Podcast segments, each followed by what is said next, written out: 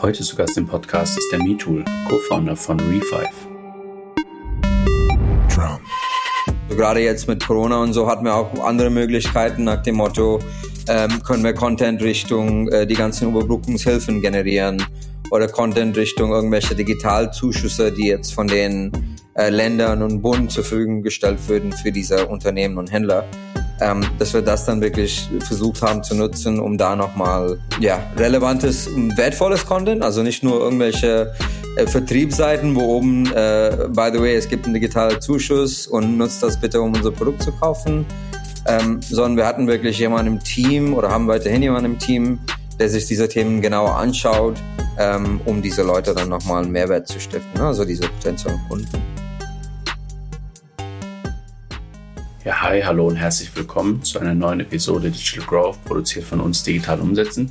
Ja, und in der heutigen Episode habe ich euch den MeTool mitgebracht von Refive. Und Refive selbst ist ein SaaS-Unternehmen aus dem Fintech-Bereich und verhilft Einzelhändlern und Gastronomen dazu, einer besseren Kundenbindung. Und das Ganze machen sie, indem sie Daten sammeln, analysieren und es Einzelhändlern so ermöglichen, ihre Kunden tatsächlich zu identifizieren, ein individuelleres Kauferlebnis, ähnlich so wie man es aus dem E-Commerce kennt, äh, zu schaffen. Und äh, wie sie es tatsächlich schaffen, wie die technische Lösung aussieht, das erklärt uns der Mito gleich im Podcast. Und wir fahr, äh, erfahren zunächst einmal, mit äh, welchem MVP sie gestartet sind und warum es so wichtig war für sie, ein ähm, MVP zu schaffen, der sehr einfach äh, zu integrieren war bei den Kunden und ähm, diesen MVP dann sehr, sehr intensiv zu testen und schnelle Learnings dann zu erzielen. Äh, etwas sehr Besonderes, was wir besprochen haben, ist wirklich die Auswirkung von eventbasiertem SEO. Das heißt, dass man seine SEO-Strategie anhand von Events orientiert. Ähm, das besprechen wir in diesem Podcast, fand ich sehr, sehr besonders. Und äh, damit würde ich sagen, ich freue mich auf die Episode und ähm, verschwenden wir gar nicht viel mehr Zeit und ab geht's. Bis gleich. Ja, hi Mito. Freue mich riesig, dass du heute hier bist. Äh, neuer Versuch, heute klappt's. Ähm, stell dich doch gerne mal bitte vor.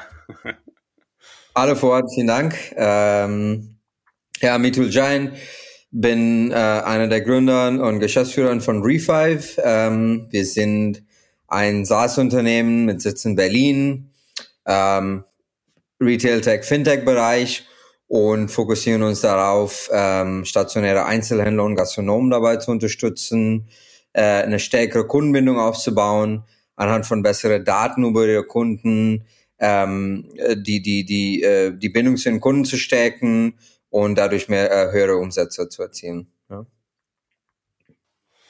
Ähm, wir haben ja schon vor, vorher ein bisschen äh, über das Projekt gesprochen.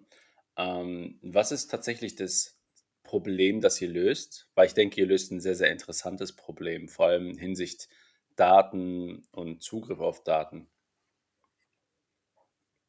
Ja, gerne. Also wenn man sich vorstellt, ähm, wir vergleichen einfach die Online Customer Journey mit der Offline Customer Journey. Wenn du eine E-Commerce-Seite besuchst, bist du quasi ab dem ersten Augenblick identifizierbar für den Händler. Ähm, die können alle Aktionen, die du auf der Webseite tätigst, tracken. Welche Produkte hast du dich angeschaut? Wie lange hast du eine Produktbeschreibung gelesen? Was hast du am Ende gekauft? Und dabei dann auch dann ermitteln so Sachen wie, was ist so dein ungefährer Customer Lifetime Value? Äh, wie oft warst du im selben Store? Die haben dann auch deine Kontaktdaten und können diese Informationen nutzen, um dir nochmal ein Angebot zuzuschicken für den nächsten Kauf und so weiter und so fort. Das heißt, äh, die Granularität und die Tiefe der Daten, die man im Online-Welt hat, ist riesig. Wenn man das mit der Offline-Journey vergleicht, da hast du fast gar keine Information. Ja? Also man läuft in den Store rein, ähm, ist an sich anonym. Ja? Das fragt auch keiner, wie du heißt oder ob du schon vorher da warst. Ähm, du tätigst deinen Kauf und verlässt das Geschäft dann auch weiterhin anonym. Und das kann dein dritter, vierter, fünfter Besuch gewesen sein, dein dritter, vierter, fünfter Kauf gewesen sein. Ähm, aber das weiß der Händler nicht. Also der Händler hat auch keine Informationen, ob du ein treuer, loyaler Kunde bist, der jetzt zum dritten Mal kommt. Ähm, der weiß nicht, wie viel äh, du an Umsatz für ihn generiert hast. Und er weiß leider auch nicht, was deine Präferenzen und, und, und äh, Geschmacksrichtungen sonst sind. Und das ist ein Riesenproblem, weil die Tatsache ist, es wird heute immer noch 80 Prozent äh, von den ganzen Konsumausgaben in der Offline-Welt ausgegeben. Das heißt, nur 20 Prozent von den Käufen, die tagtäglich getätigt werden, werden online getätigt und 80 Prozent passiert offline. Und da hat man einen riesen Blackbox, was der Kunde angeht und eine, eine große Lücke an Daten. Und wir bridgen diese Lücke, indem wir die Händler helfen, jeden Kunden, der im Store was einkauft, zu identifizieren. Das muss nicht unbedingt heißen, dass man Name, Geburtsdatum, Adresse und so hat. Äh, das wollen wir eigentlich auch nicht so transparent machen, sondern dass der Händler einfach wisst, okay, ähm, der Kunde ist jetzt zum ersten Mal bei mir oder zum dritten Mal und wenn er jetzt zum dritten oder vierten Mal da ist, was war seine Kaufhistorie? Was kann ich ihm gegebenenfalls anbieten, um zu einem nächsten Kauf nochmal zu motivieren?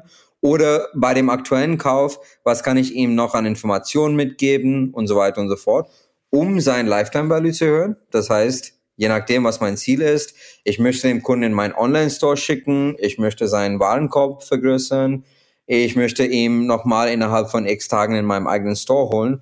Je nach Ziel habe ich dann die Möglichkeit, dem Kunden das anzubieten. Ja? Und rein produktmäßig oder rein technisch gesehen passiert das Ganze über einem digitalen Kassenbon. Das heißt, du tätigst einen Kauf, ähm, scannst nach dem Kauf an der Kasse einen QR-Code und siehst in deinem mobilen Browser dein digitaler Kassenbon und hast darüber die Möglichkeit, erstens für dich selber diese Informationen in digitaler Format irgendwo aufzubewahren, entweder per E-Mail an sich zu schicken oder als PDF herunterladen oder wenn du möchtest, kannst du auch bei uns einen Account aufmachen und dort deine Belege speichern. Und ähm, hast dann aber auch, wie gesagt, von dem Händler dann relevante Informationen zu den Produkten, die du gekauft hast, ähm, relevante Angebote für deinen nächsten Kauf, Cross-Upsell oder auch einfach nur Recommendations, welche Produkte dir gefallen können. Und je nachdem, was der Händler ähm, für notwendig hält oder für wichtig für sich hält, werden diese Sachen dann angepasst. Und das macht auch nochmal unser System, wenn der Händler sagt, ich möchte meine Kunden äh, zu einem nächsten Kauf bewegen. Dann sucht unser System das relevante Angebot aus einem Datenbank, den wir gemeinsam mit dem Händler erstellen, aus und zeigen dir das dann auf dem Beleg. Zum Beispiel. Ja. Sehr, sehr, sehr spannend. Also praktisch darf man es sagen, dass ihr ein Fundament gelegt hat, das sich vergleichen lässt, zum Teil mit Google Analytics, aber für den stationären Handel, wo man erstmal überhaupt eine Datenbasis hat. Und auf diese Datenbasis baut ihr auf, um weitere Serviceleistungen anbieten zu können, wie zum Beispiel dann auch E-Mail-Marketing und andere denkbare Serviceleistungen. Absolut. Und ich würde sogar sagen, das geht einen Schritt weiter als Google Analytics. Ich stelle mir Google Analytics so ein bisschen wie Top of the Funnel vor. Also weiß ich, wo mein Traffic herkommt, ähm, wo verbringen sie Zeit und so weiter und so fort. Und der, der Pendant dazu in der stationären Welt sind halt diese ganzen Tracking-Tools, die die Kameras im Store nutzen oder die Beacons nutzen. Aber die sagen dir leider nicht, wer dein Kunde ist und wie oft er dann bei dir war und, und was er genau gekauft hat.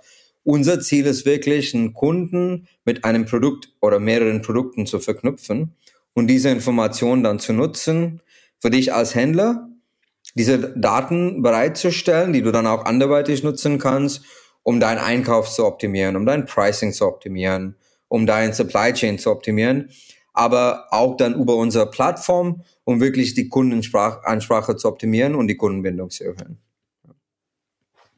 Und diese Lösung bietet ihr jetzt in wie vielen Standorten schon an? Wir sind äh, in der Dachregion in über 130 Standorten unterwegs. Ähm, es läuft gerade ein großer Rollout, wo nochmal 100 dazukommen und ähm, wachsen monatlich äh, ja, stärker. Jetzt, dass die Lockdowns auch wieder vorbei sind, äh, sind wir auch zuversichtlich, dass da ein bisschen mehr äh, Action äh, reinkommt. Ja. ja, sehr nice. das ist ein cooler Begriff dafür. Ähm, ihr, ja, das muss man auch einfach sagen. Also es sind äh, teilweise Unternehmer und äh, da hat man auch als Unternehmer selber äh, Verständnis für, die durch so viel Unsicherheiten äh, gegangen sind in den letzten zwei Jahren. Hat ja auch keiner gedacht am Anfang, dass das zwei Jahre lang läuft oder inzwischen fast zweieinhalb. Ähm, und da trifft man halt ungern Einkaufsentscheidungen, ähm, wenn man nicht mal weiß, habe ich morgen meinen Laden noch offen oder kommt da noch mal eine neue Auflage, ähm, wo ich schließen muss. Ja. Und gerade im Einzelhandel war das schon äh, ein, ein Riesenproblem. Einerseits dürfte man ins Supermarkt äh, ohne irgendeinen Nachweis Dafür aber in einem Klamottenstore, wo vielleicht drei andere Leute sind, müsstest du 3G Plus haben ne? oder 2G Plus. Das heißt, es war noch äh, komplizierter für diesen Segment. Ja, auf jeden Fall sehr, sehr viele äh, sehr verwirrende Regeln in der letzten Zeit. Ähm, wie, wie, sah das damals aus, also so eure ersten Gehversuche, sage ich mal, in dem Projekt? Was habt ihr tatsächlich so gemacht, ähm, wenn ich jetzt Richtung MVP denke? Wie sah das damals aus? Ähm, also für uns war es auf jeden Fall sehr wichtig, am Anfang etwas zu bauen, was auch die Händler und unsere potenziellen Kunden brauchen. Ähm, wir sind also sehr, sehr leicht mit einem sehr einfachen äh, Value Proposition rausgegangen und haben es auch direkt mit Kunden versucht. Also wir haben jetzt nicht erstmal monatelang gebaut oder entwickelt, ähm, sondern haben einfach für eine Kasse eine schnelle Integration gebaut, äh, QR-Code ausgedrückt quasi und sind dann zu, zu Händler gegangen und haben gesagt, hey, wollte das einfach testen, ähm, sind door to door gegangen, ich und mein Mitgründer damals und haben es dann auch vor Ort schnell konfiguriert und den QR-Code aufgestellt und den einfach gezeigt, wie schnell und einfach das Ganze funktionieren könnte um die Reaktion zu sehen, um auch die Endkunden dabei zu beobachten, wie sie damit interagieren und dabei dann auch die besten Learnings zu erzielen. Und das war auch super cool, weil aus diesen Gesprächen hatten wir dann auch Ideen für weitere Features, die wir entwickeln könnten für diese Händler zum Beispiel. Ja, ich denke, das ist immer der schlauste Weg, wenn man das ganz lean angeht und äh, ich sag mal, erstmal Gespräche führt. Äh, wir sind tatsächlich auch intern äh, an einem Punkt, wo wir, wo wir sehen, wenn wir mit Kunden zusammenarbeiten, dass sie oft noch nicht wirklich verstehen, wie wir Growth Hacking zum Beispiel verstehen. Viele denken immer, Growth Hacking ist, äh, äh, ich, ich, ich schüttel mir jetzt da so, so ein Growth Hack aus der Hand und dann, dann ist das Unternehmen morgen doppelt so groß. Aber eigentlich ist es tatsächlich mehr eine Methodik, ein Prozess, wie du gewisse Sachen angehst und dass du sie repetitiv machst. Und äh, sehr, sehr datengetrieben machst. Und dafür entwickeln wir zum Beispiel jetzt gerade ein Tool, machen eben genau das, wo wir auch mit den Leuten dann sprechen und denen das, denen das einfach zur Verfügung geben und sagen, hey, schau mal, ob, der, ob das so hilft oder halt nicht hilft. Ne? Ähm, also sehr schlau. Und dann, äh, ich sag mal, nach dem, nach dem M, also mit dem MVP habt ihr, ich sag mal, erstmal einige, einige Kilometer abgelaufen und äh, habt ihr auch was im, im digitalen äh, Bereich gemacht? Habt ihr irgendwie digitales Marketing betrieben oder war das am Anfang nur Kaltakquise? Ähm, also das war tatsächlich am Anfang nur Kaltakquise. Ähm, geplant war es schon anders. Wir wollten auch ein paar Online-Kampagnen fahren, um einfach zu gucken, ähm, wie sind so die Search Intents, äh, wie reagieren die Kunden auf Social-Kampagnen, also auf, auf Facebook, Insta. Ähm, aber äh, Fakt ist, wir sind ähm, mit dem Unternehmen oder mit dem MVP drei Wochen vor dem ersten Lockdown live gegangen. Und das war so eine Zeit, wo wir gedacht haben, wenn wir jetzt ähm, ja Gelder für Digital Marketing verbrennen, ähm, kommen wir jetzt nicht unbedingt mit den besten Ergebnissen raus, weil die Leute haben gerade einfach ganz andere Sachen im Kopf, andere Probleme. Ja. Deswegen haben wir gesagt, äh, es ist viel einfacher und besser, auch weil wir nicht nur in dem Augenblick Acquisition treiben wollten, sondern auch Customer Development. Also wir wollten wirklich verstehen, ist da ein Pain Point, was wir erkennen können? Ähm, ist das einfach genug und so weiter und so fort. Deswegen war es uns auch wichtig, mit denen einfach mal zu sprechen.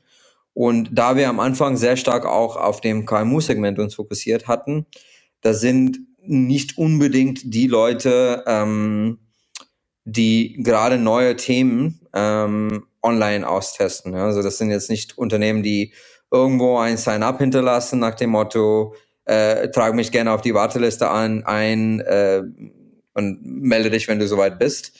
Äh, was man gegebenenfalls gerne mit einem anderen SaaS-Produkt, der dann B2B äh, für andere Tech-Unternehmen gewesen wäre, gemacht hätte, zum Beispiel. Ja.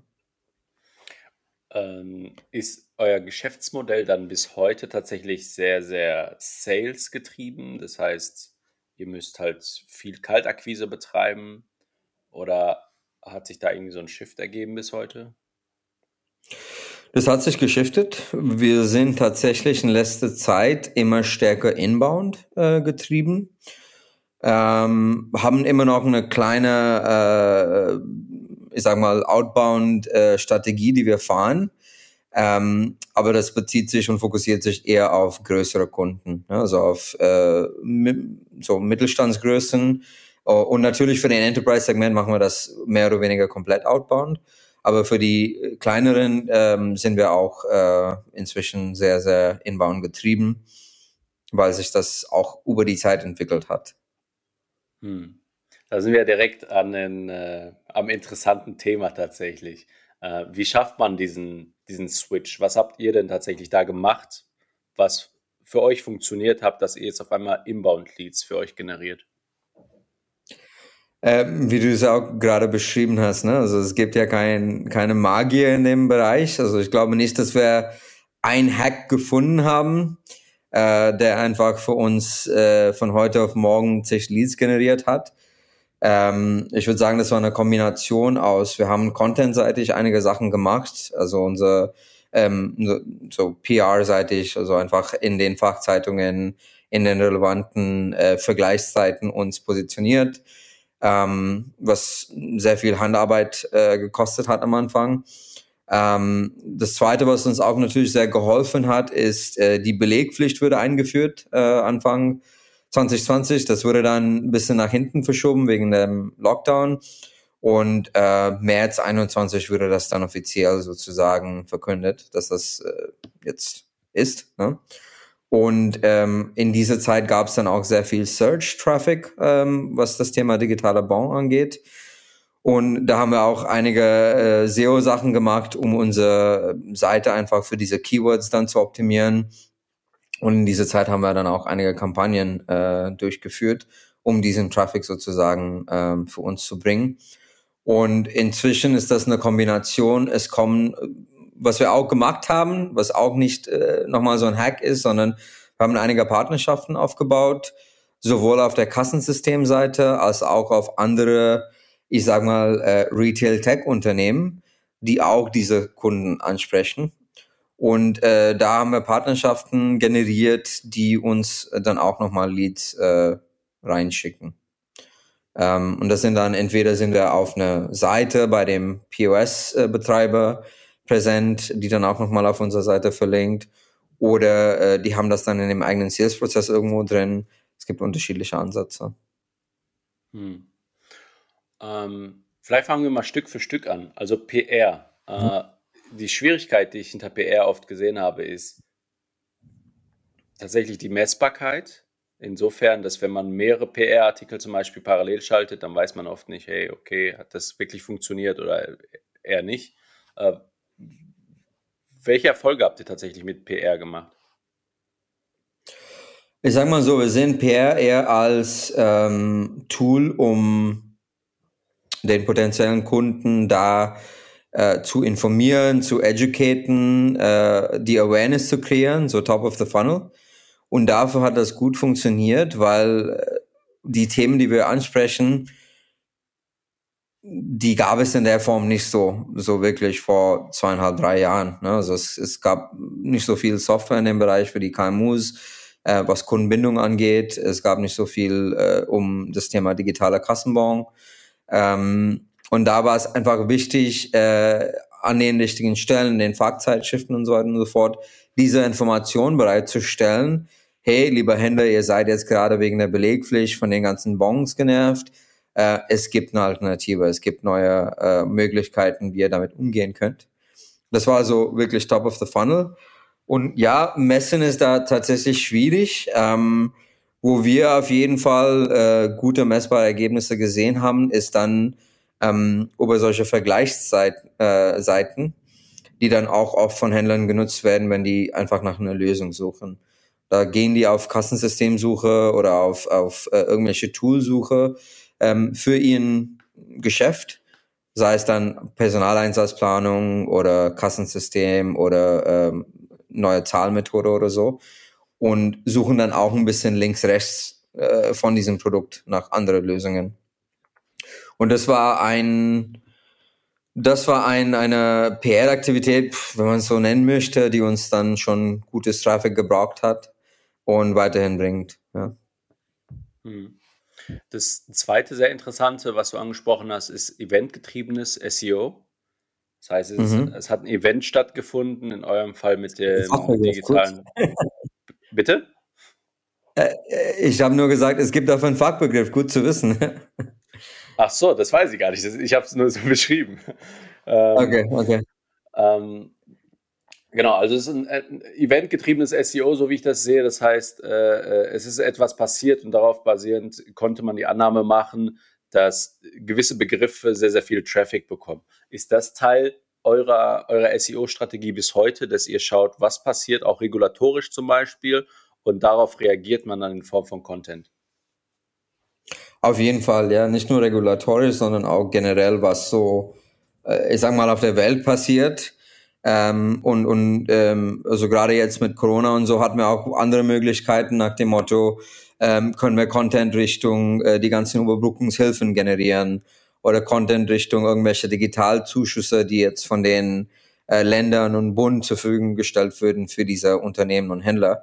Ähm, dass wir das dann wirklich versucht haben zu nutzen, um da nochmal ähm, ja, relevantes und wertvolles Content, also nicht nur irgendwelche äh, Vertriebsseiten, wo oben, äh, by the way, es gibt einen digitalen Zuschuss und nutzt das bitte, um unser Produkt zu kaufen, ähm, sondern wir hatten wirklich jemanden im Team oder haben weiterhin jemanden im Team, der sich diese Themen genauer anschaut und in einem gut verdaubaren Format dann zusammenpackt. Ähm, natürlich Keyword-lastig, ähm, um diese Leute dann nochmal einen Mehrwert zu stiften, ne? also diese potenziellen Kunden. Mhm. Weil gerade, gerade wenn man von, von Zuschüsse und so spricht, ähm, da sind die offiziellen Seiten teilweise ein bisschen schwierig zu verstehen für den, ich sag mal, normalen äh, Unternehmen, der da unterwegs ist und einfach nur verstehen möchte, äh, bin ich dafür äh, also kann ich das beantragen? Ähm, was kriege ich dabei raus am Ende und äh, was ist der Prozess? Ne? Das sind oft so die einfachen Fragen. Und dann landest du auf so einer Überbrückungshilfe-Seite und siehst erstmal Paragraph 15a, äh, BGB, tralala und fragst dich erstmal, okay, was bedeutet das dann überhaupt für mich? Oder du wendest dich dann an einen Steuerberater. Ja. Hm. Das heißt praktisch, ihr habt Deutsch auf Deutsch übersetzt. ein bisschen einfacher. So, so kann man es formulieren, ja. Okay, sehr nice. Ähm, und das, das dritte, was du angesprochen hast, tatsächlich sind Partnerschaften. Ich bin ein riesiger äh, Fan von Partnerschaften, wenn man sie richtig strukturiert Wobei ich sagen muss, dass es nicht einfach ist, eine Partnerschaft richtig zu strukturieren und dass es verschiedene Ebenen einer Partnerschaft auch gibt, so wie du es gerade angesprochen hast. Ähm, wie sieht so ein Prozess bei, bei euch typischerweise aus, wenn ihr diskutiert, hey, wir könnten potenziell in eine Kooperation gehen mit dem und dem Unternehmen? Was muss zum Beispiel sichergestellt sein? Also grundsätzlich sind für uns da zwei, drei Sachen wichtig. Das erste ist natürlich, passt es vom Segment her, ja, also ein bisschen No-Brainer, aber äh, manchmal sieht es so aus, als ob et etwas passen würde, ähm, weil die dann auch äh, Händler ansprechen oder Gastronomen ansprechen, ähm, sprechen aber von einer ganz anderen Blick Blickwinkel diese Leute an. Dann ist natürlich schwierig, ähm, über diesen Weg dann Leads zu generieren, ja, um es konkreter zu machen. Ähm, es bringt uns wenig, mit einem E-Commerce-Plattform zu sprechen, die gerade auch versuchen, Händler zu akquirieren ähm, und sagen, hey, äh, macht bitte einen Online-Shop auf, über den dann Leads für unser Offline-Thema zu generieren. Ja, weil wir sind ja halt hauptsächlich in dem stationären Bereich unterwegs. Das heißt, Segment-Fit ist gegeben, aber da muss auch ein, irgendwie ein Value Proposition-Fit geben. Ähm, muss natürlich nicht heißen, dass wir das selber anbieten, weil da sind wir kompetitiv. Aber im Sinne von, wenn der einer äh, dir Software dafür anbietet, wie du deine Personal besser planen kannst, ähm, dann passen wir vielleicht noch ein bisschen rein, weil wir sagen, hey, da kommt, da gibt's kein Competition. Ähm, aber du sprichst dieselben Leute an, die das Store dann äh, gestalten oder die Store Manager oder wie auch immer. Und da gibt's gegebenenfalls ein gute Fit. Also das erste ist Segment Value Prop Fit oder äh, da gibt's dann irgendwie so ein, so ein Synergie. Ähm, das zweite ist, es muss auch etwas sein, was wir dem Partner anbieten können, weil äh, wir haben das auch selber erlebt. Es kommen Leute vorbei, wollen eine Partnerschaft ähm, wollen dir irgendwie einen Mehrwert anbieten, aber können das dann nicht wirklich artikulieren, weil in der Regel oder weil oft einfach kein wirklicher gegenseitiger Mehrwert verfügbar ist. Ja? Und da schauen wir auch einfach, können wir diesen Partner auch etwas anbieten, Ähm, oder ähm, ist es, wird das wirklich nur so ein einseitiges Thema? Das heißt, können wir dem auch Leads schicken für sein Thema? Ähm, oder wird durch eine Partnerschaft mit uns das eigene Value Proposition irgendwie verstärkt? Ähm, oder wenn es reines kommerzielles Partnerschaft sein soll, ähm, können wir das dann irgendwie so strukturieren, dass es dann für beide Seiten Sinn macht. Ja.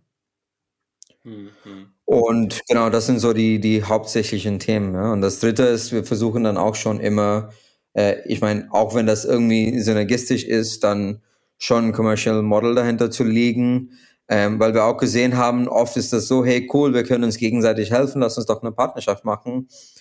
Aber ohne dass da ein konkreter Incentive ist, äh, passieren dann die Aktivitäten, die man so wirklich sich wünscht, äh, in der Regel nicht. Absolut, Oder absolut. Also du hast sehr, sehr, sehr, sehr wichtige Punkte angesprochen. Vor allem, ähm, wie ich finde, der Punkt, dass man, wenn, wenn man eine einseitige Kooperation aufbaut, dann ist es eine, äh, eine Kooperation meiner Meinung nach jedenfalls, die zum Scheitern verurteilt ist, weil ähm, das kann vielleicht funktionieren für einen begrenzten Zeitraum, aber der Incentive für die andere Partei ist nicht gegeben und dadurch schickt er dir vielleicht mal ein paar Leads rüber. Das geht vielleicht mal ein bisschen gut und dann hört, hört die Geschichte auf. Also das haben wir zum Beispiel so erlebt, dass wir mit, mit ziemlich vielen äh, äh, Leuten äh, kooperiert haben. Und dann äh, ist es einfach für, äh, so, wenn du anfängst, Leads zu verschicken, aber du kriegst nie ein Intro, egal wie das Intro aussieht, ob das jetzt für eine Geschäftsmöglichkeit ist oder für irgendwas anderes, dann hinterfragst du das, weil dieses Commercial Model, was du da auch angesprochen hast, wir sind letztlich auch irgendwo Unternehmer, die sich, äh, Unternehmer helfen sich gegenseitig sehr gerne, weil jeder kennt den Pain ne, den man so als ja. Unternehmer auch äh, so durchlaufen muss. Aber äh, da muss ein, so, so, ein Commercial Model äh, hinter sein, ähm, das eine Einbahnstraße verhindert. Und das ist ein sehr, sehr interessantes Thema. Was macht ihr in dem Bereich, dass ihr, wie gestaltet ihr ein Commercial Model, das vielleicht nicht nur unbedingt darauf basiert, hey, okay, wenn die jetzt äh, bei mir mein Produkt kaufen, kriegst du 30 Euro von mir, was kein Menschen interessiert, weil das muss ja schon ein bisschen interessanter gestaltet werden. Ja, also da gibt es ja auch klassischerweise mehrere Ansätze. Ähm, das, was du ja eben beschrieben hast, ist halt so Pay for Leads, dass man sagt, okay, da ist ein Lead reingekommen, da kriegst du eine Lead-Fee für. Äh, machen wir äh, sehr ungern, weil ähm, das sind dann auch oft Qualität, qualitativ nicht die besten Leads. Ja, das sind dann einfach ja. ein semi-kaltes Intro, sagen wir mal so. Ähm, wir haben natürlich den Vorteil, wir sind ein SaaS, das heißt, es gibt äh, Recurring Revenue von dem, äh, von dem Kunden. Und äh, den Ansatz, den wir bisher am erfolgreichsten gefahren haben, ist ein Revenue Share, ähm, der dann auf eine gewisse Zeitraum begrenzt ist natürlich. Aber das hat natürlich den Vorteil, der Partner sieht dann auch laufen, was er davon kriegt.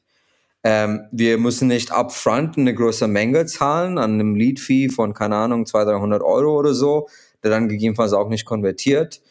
Und ähm, wir haben auch den Vorteil, dass wir da einfach diese Relationship dann auch nochmal immer wieder belegen können und sagen können, hey, guck mal, ähm, Q1 habt ihr so und so viel äh, generiert und das ist so Outlook für die nächsten Quartale. Ähm, schickt uns ein bisschen mehr oder ähm, das waren Leads, die gut konvertiert haben. Habt ihr mehr davon oder können wir mehr mit solchen Partnern von euch reden? Ja. Hm.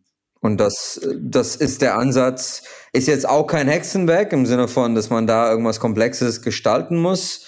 Ähm, und das hilft auch, ja, was, was auch Prozesse angeht, dass man einfach einmal im Quartal guckt, okay, was waren die Leads, die über diesen Partner gekommen sind, wie viele davon sind noch live und dann ähm, schickt man diese Info rüber und kriegt man eine Rechnung. Ja, so super einfach.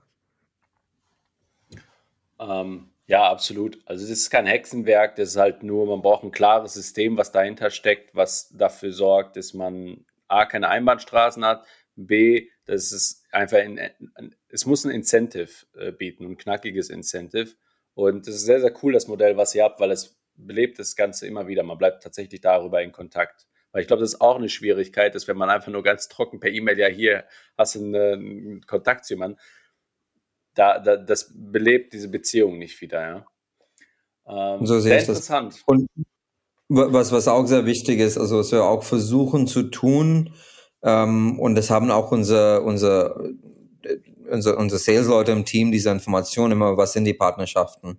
Welche Partner haben wir an Bord, die uns Leads verschicken? Und die sind auch ein bisschen trainiert, was haben die für Produkte, unsere Partner ähm, dass wir dann auch mal Leads rüberschicken. Ja? Also da geht es uns auch nicht um den Umsatz, was über diese Leads kommt, aber zu sagen, es geht uns nicht nur um eine kommerzielle Beziehung, wo wir irgendwie ähm, euch was zahlen für den Traffic und für die Leads und für die Umsätze, sondern dass wir auch euch dabei helfen, euer Geschäft zu ähm, verstärken. Ja.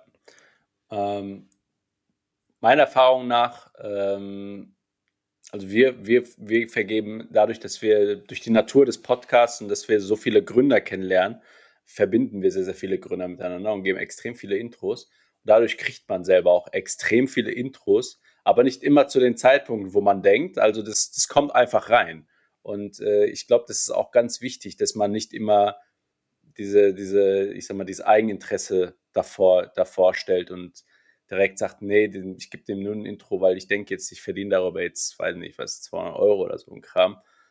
Ähm, ja, ein anderes Intro, was der machen könnte, was vielleicht nicht direkt äh, ein Lied ist, aber was vielleicht später kommt, könnte viel mehr wert sein. Aber genug philosophiert. Ähm, vielleicht, genau. vielleicht, vielleicht gehen wir, wir weiter. Ja fast, fast dabei, über Karma zu besprechen. zu sprechen. ähm, vielleicht äh, gehen wir mal weiter und dann tatsächlich ins, ins Produkt. Ähm, wenn, wie, wie funktioniert das jetzt tatsächlich für einen Gastronomen? Ich entscheide mich jetzt für eure Lösung. Ich habe, äh, äh, ich sage mal, jetzt eure, eure Werbung gesehen oder ich habe jetzt über SEO über euch gelesen, habe mich jetzt eingetragen. Wie sieht der Prozess von da aus äh, aus? Ähm, also gerade auf der KMU-Seite, also wenn wir jetzt über Gastronomen und so reden, war es uns super wichtig, dass wir da ähm, so wenig wie möglich manuell anfassen müssen im Prozess weil da hast du den, den Klassiker mit, das sind jetzt keine riesen ähm, Umsätze, ne, also monatlich gesehen, oder kein riesen CLV. Ähm, das heißt, du willst auch den, den manuellen Anteil so gering wie möglich halten, dass deine CACs und die CLV-Ratio einfach Sinn macht. Und deswegen haben wir versucht, so weit wie möglich alles zu automatisieren. Der Kunde meldet sich. Ähm, wenn er ein, wenn er genau weiß, was er haben möchte, kann er sich da direkt registrieren äh, kriegt dann auch automatisiert von uns die Information, was er am Kassensystem machen muss, ähm, kriegt eine Anmeldung für den Backend, wo er sein, ähm, sein Beleg konfigurieren kann, die ganzen anderen Features konfigurieren kann. Und ähm, das Ganze wird dann auch im Produkt so abgebildet, dass er quasi durch so ein Walkthrough läuft und versteht, was er machen soll. Äh, wir sind jetzt gerade dabei, da noch ein paar Videos einzubauen, dass das Ganze noch ein bisschen interaktiver oder, oder einfacher wird. Ähm, und im Idealfall äh, hat der Kunde sich dann angemeldet, Billing ist dann auch automatisiert und wir müssen mit dem nicht sprechen sozusagen. Was wir dann aber auf jeden Fall tun, ist äh, ein paar Wochen später, dass da schon manuell ein Feedback-E-Mail rausgeht, um einfach zu verstehen, wie die Erfahrung war. Das ist uns schon wichtig. Ähm, aber in der Regel Happy Bath ist, du meldest dich an, ähm, kriegst dein Login, äh, machst das Ganze mit der Billing und so weiter und so fort und musst nur noch äh, in Anführungszeichen den QR-Code ausdrucken und das neben deiner Kasse aufstellen oder äh, wenn das äh, mit Tischservice ist in so einem Gastro, äh, dann kriegt jeder Kellner seinen QR-Code. Und das war's, mehr oder weniger. Richtig entspannt. Ähm, das mit dem Onboarding, was du gerade äh, angesprochen hast, ähm, habt ihr da, was habt ihr da bisher so ausprobiert im Bereich Onboarding? Ähm, also das Ganze haben wir am Anfang tatsächlich einfach mit so einem Typeform gemacht, wo wir alle relevanten Daten gezogen hatten. Ähm, und dann gab es ein paar smarte Zapier-Verbindungen mit E-Mail und mit unser Backend und mit unser äh, Projektmanagement-Tool äh, die dann äh, irgendwelche Aufgaben automatisiert kreiert haben, die dann irgendwelche E-Mails automatisiert rausgeschickt haben, um sozusagen so eine Automation ohne viel Code schreiben zu müssen hinzubekommen. Ähm, das hat eine Weile funktioniert, aber dann hatten wir gemerkt, dass einige dann doch Rückfragen hatten im Prozess.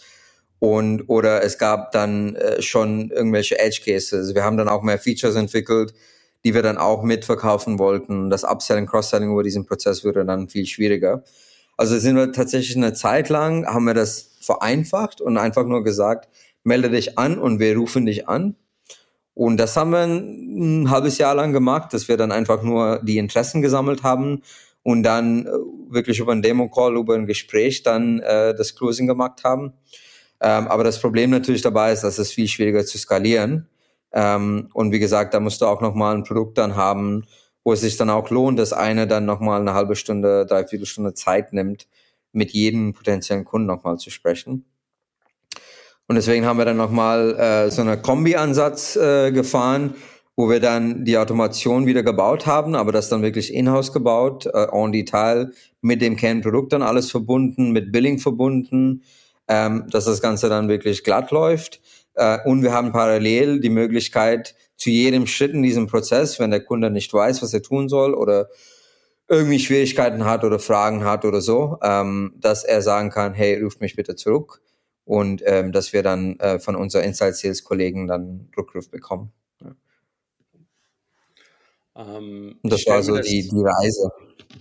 Hm. Ja, ich, also Onboarding ist, ist, ist mega kompliziert, ähm, also abhängig vom Produkt tatsächlich das ein, ein knackiges Onboarding hinzukriegen. Äh, ja. Da, da ja, und wenn man ehrlich ist, wir glauben auch noch nicht, dass das perfekt läuft es gibt immer wieder Fälle, wo man denkt, ach okay, da äh, gibt es diese Situation, die wir uns nicht vorher gesehen haben und da muss man dann wieder eingreifen. Äh, aber ich sag mal so, 70, 80 Prozent der Fälle funktioniert das ganz gut. Hm. Und wenn ihr, ähm, also ich, ich denke gerade jetzt schon über die nächste Stage nach, wenn wir jetzt über, über Retention nachdenken. Ich denke, ich, ich denke mal, die Retention ist bei euch, müsste bei euch ein Traum sein, ähnlich wie beim Kassensystem. Wenn sich ein Händler für euch entschieden hat und es einmal äh, alles durchlaufen hat, dann müsste er doch eigentlich da bleiben, oder täusche ich mich? Nee, das stimmt schon. Ähm, da, wo wir Churn sehen, sind tatsächlich leider Unternehmen, die dann aufgeben, ähm, was in letzter Zeit nicht äh, selten vorgekommen ist oder nicht äh, so selten, wie man sich erwarten würde. Ähm, auch nochmal aufgrund der ganzen Lockdowns und die, die damit verbundenen Schwierigkeiten haben schon ein paar einfach gesagt, hey, trotz den ganzen Hilfen und so, das macht einfach keinen Spaß gerade. Ne? Also dann haben sie ihr Geschäft grundsätzlich aufgegeben. Also da hat man schon, was man grundsätzlich auch im KMU-Bereich auch in normalen Zeiten äh, sozusagen hat. Ähm, weil äh, die Lebensdauer einer Gastro oder an einer kleinen Einzelhändler ist halt eine andere von einem größeren Unternehmen. Ja, da hast du einfach äh, Lebenszeiten von fünf bis sieben Jahren, sagt man im Schritt. Ähm, natürlich viele Ausnahmen äh, in beide Richtungen, aber das ist so, was man erwarten kann. Was ja eigentlich okay ist, fünf bis sieben Jahre ist genug Zeit für uns, ähm, dass man das, äh, dass der Kunde dann trotzdem profitabel für uns ist. Von daher ist das jetzt nicht so ein Traum, dass man äh, null Churn hat. Das wäre schon mega gut. Aber klar, wenn, wenn das Kunden sind, ähm, die mit dem Produkt zufrieden sind und ähm, bei denen das Geschäft auch gut läuft, ähm, dann sehen wir auch sehr wenig Churn. Und auch das können wir ein bisschen vorhersagen, weil wir sehen ja, was der Händler gerade umsetzt. Also das gibt uns schon eine Indikation, hey, bei dem läuft es nicht so gut, da gibt es eine wahrscheinliche, ähm, das ist die Wahrscheinlichkeit, dass es irgendwann einen Churn gibt ähm, bisschen höher. Nur da können wir halt wenig beeinflussen, wenn dein Geschäft grundsätzlich nicht so gut läuft. Äh, da hilft dir unser Produkt jetzt nicht unbedingt sofort ähm, das zu, zu ja, lösen. Ja. Hm. Ähm, wo wir eigentlich eher die Schwierigkeit sehen, ist bei dem Upselling, ähm, weil das sind ja, wie gesagt, nicht unbedingt, gerade auf der KMU-Seite, äh, Kunden, die, ich sag mal, sich mit dem Produkt äh, täglich beschäftigen und sagen, was kann ich noch mehr damit machen? Das heißt, diese, wo wir gerade sehr viel investieren, ist in dem äh, Customer Success Teil, in dem Post-Purchase Teil, wo wir versuchen wirklich äh, die Kunden äh, dabei nochmal auszubilden, was die ganzen Features angeht. Was sind so die Mehrwerte, wenn ich jetzt nochmal darüber äh, Loyalty aktiviere oder Angebote auf dem Beleg zeige? Oder die Opt-ins von meinem Kunden sammle und darüber dann nochmal E-Mail-Kampagnen fahre. Und da muss man sehr viel investieren wieder. Und das ist halt gerade der Fokus bei uns. Dass man den Kunden dazu bringt, von dem einfachen, ich stelle jetzt digitale Bons aus, zu dem, das ist eigentlich der Mehrwert von diesem System und diese Reise hinzubekommen, äh, dabei mitzunehmen. Es gibt natürlich Kunden, die sagen sofort, ich verstehe, ich brauche XYZ und, und werde äh, auch diese Features sofort nutzen ab Tag eins. Es gibt andere, die sagen, spannend, bin noch nicht so weit. Und es gibt äh, eine weitere Kategorie, die überhaupt äh, das Ganze nicht checkt. Hm. Und da muss man denen einfach sehr viel Information äh, über Newsletter, über Videos im Tool, äh, teilweise auch mit Anrufe und so nochmal dazu bringen, diese Sachen auszutesten und zu äh, den, den, den Upsell hinzubekommen. Ich kann mir vorstellen, dass der ein oder andere Händler definitiv auch überfordert ist, wenn es zum Beispiel allein um das Thema E-Mail-Marketing geht. Ähm, habt ihr da validieren können, ob da eine Zahlungsbereitschaft ist für einen individuelles, äh, individuellen Service, wo, weiß nicht, jemand auch die E-Mail-Kampagnen für einen aufsetzt? Ja, das ist, also, das meinte ich ja vorhin. Es gibt viele, die sagen, wir würden es gerne machen, äh, sind aber, wie sie aufgestellt sind und von den Kapazitäten her einfach nicht so weit, dass sie das hinbekommen. Ja, also, ich sag mal, bist ein Kaffeebetreiber mit drei Cafés, ähm, denkst auch schon ein bisschen weiter an, machst schon ein paar Sachen über Instagram, machst auch ein paar Online-Kampagnen oder so zum Beispiel. Ähm, aber das sind dann oft Sachen, die dann von irgendwelchen externen Agenturen oder so gemacht werden. Ähm, das heißt, das gibt dann auch der Betreiber meistens ab. Und da wäre es tatsächlich sinnvoll zu überlegen, ob wir da nicht mit Agenturen arbeiten und sagen, hey, guck mal, ähm, das sind die ganzen Sachen, die ihr über uns machen könnt. Und ihr müsst das nicht selber machen, sondern ihre Agentur kann das für euch machen, zum Beispiel. Hm. Das könnte eine Idee sein, auf jeden Fall. bin gerade auch am Brainstorm, am Überlegen. Ähm, Templates, Temp E-Mail-Templates, habt ihr mit sowas mal rumgespielt? Es gibt ja, man kann ja E-Mail-Copies schon manchmal sehr, sehr, also speziell für den E-Commerce-Bereich zum Beispiel, kann man, ihr seid jetzt nicht im E-Commerce, aber im stationären Commerce, aber wenn ihr jetzt E-Mail-Marketing betreibt, ist E-Mail-Marketing das Gleiche. Ähm, und die Templates sind sehr, sehr ähnlich. Das heißt, man kann viele Lücken lassen und denen vielleicht auch so einfach mal ein bisschen besser helfen. So, hey, so, so könnte eine E-Mail aussehen. Und dann müssen wir das ja nicht eins zu eins übernehmen.